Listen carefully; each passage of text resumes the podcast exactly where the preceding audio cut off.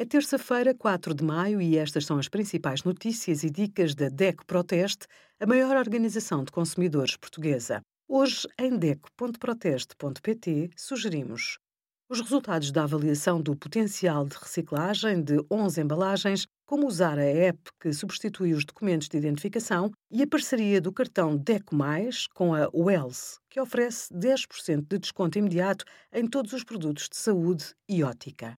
No Dia Mundial da Asma, relembramos que, se sofre desta condição, deve identificar os fatores que causam sintomas e evitá-los tanto quanto possível.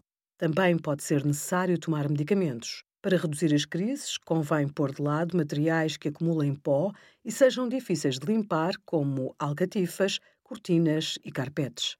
Durma num quarto sem sinais de umidade, areja a casa todos os dias e não use produtos de limpeza com substâncias ou cheiros muito ativos nem agressivos.